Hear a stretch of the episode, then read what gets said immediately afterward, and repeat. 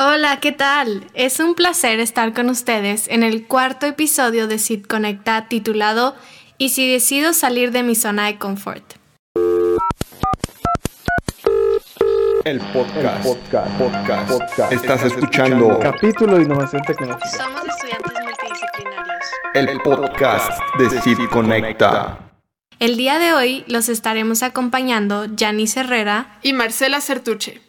Como el título lo dice, estaremos hablando de cómo las decisiones que tomamos y oportunidades que aprovechamos, ya sea en el ámbito personal o profesional, van formando nuestro futuro.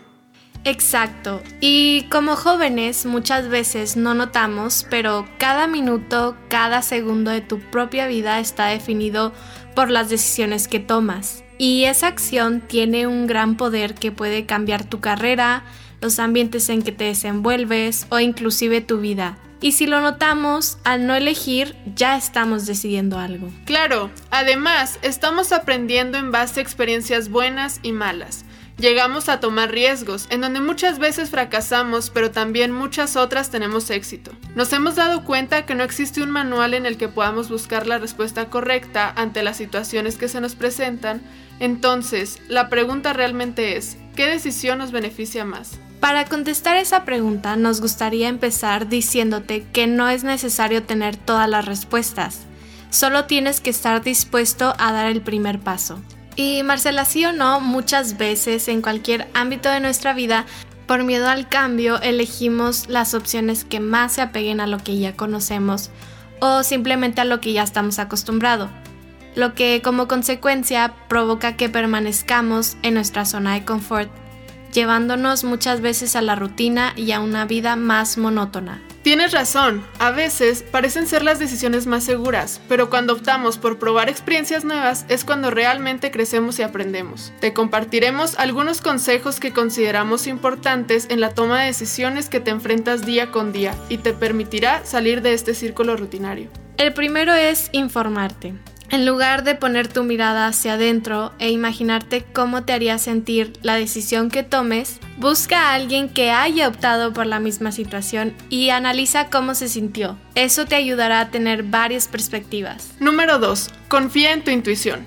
El momento indicado es cuando tengas mayor información sobre la cuestión, pero usualmente obtendrás mejores resultados si confías en ti mismo. El tercero es considerar tus emociones. Una frase que resuena en boca de palabras sabias es que no tomes decisiones cuando estás triste, enojado, preocupado o cuando estés muy feliz. Y si te das cuenta es una línea muy delgada en este asunto, porque suelen decir que los sentimientos son enemigos de la toma de decisiones, pero realmente son esenciales a ella. La Universidad del Sur de California observó que las personas no podían decidir cuestiones tan básicas como qué comer, o qué vestirse. Esto puede deberse a que el cerebro guarda recuerdos emotivos de las decisiones pasadas y los usa para tomar las presentes. Sin embargo, decidir bajo el efecto de una emoción puede afectar el resultado. 4. Si llegaste a tomar una decisión y no obtuviste el resultado que esperabas, no vivas culpándote recordándolo. Aprende de tus errores, retroaliméntate, ve en qué te equivocaste para que no lo vuelvas a cometer y que tu pasado no perjudique tu futuro. Y por último, es no tengas miedo al riesgo. Estudios han demostrado que los grupos de individuos que comparten intereses tienden a convencerse de adoptar posturas diferentes y que tienen mayores probabilidades de tomar decisiones arriesgadas que quienes actúan solos. Estas fueron algunas recomendaciones, pero en realidad eres tú el que da el primer paso. Siempre es importante considerar los posibles resultados al tomar una decisión. Debemos tener claro cuáles son nuestras metas y objetivos para decidir de la forma más inteligente. Como universitarios y profesionistas, las decisiones que tomamos tienen un impacto mayor conforme a cómo nos desarrollamos en el ámbito profesional. Cada vez tenemos más responsabilidades y en ocasiones podría parecer que no tenemos suficiente tiempo o energía para aprender cosas nuevas o realizar otras actividades. En esta situación, una buena opción es aprender a administrar tu tiempo y te darás cuenta de las muchas ventajas que esto nos puede brindar. Hay muchas técnicas que se pueden aplicar, pero principalmente establecer prioridades y límites sanos. ¿Alguna vez te has puesto a analizar en realidad cómo administras las 24 horas del día? Muchos de nosotros nos dimos cuenta que al gestionar nuestras actividades podemos aprovechar mucho mejor nuestro tiempo, lo que nos da espacio a experiencias nuevas para crecer personal y profesionalmente. Pero, ¿cómo establecemos estas prioridades? Para saber qué es lo más importante, primero debemos tener una visión de todas nuestras responsabilidades y metas. Y como último consejo, tómate el tiempo para armar una lista y analiza cuáles son las actividades que causan mayor impacto y beneficio en tu vida. Y para finalizar, hazte estas preguntas.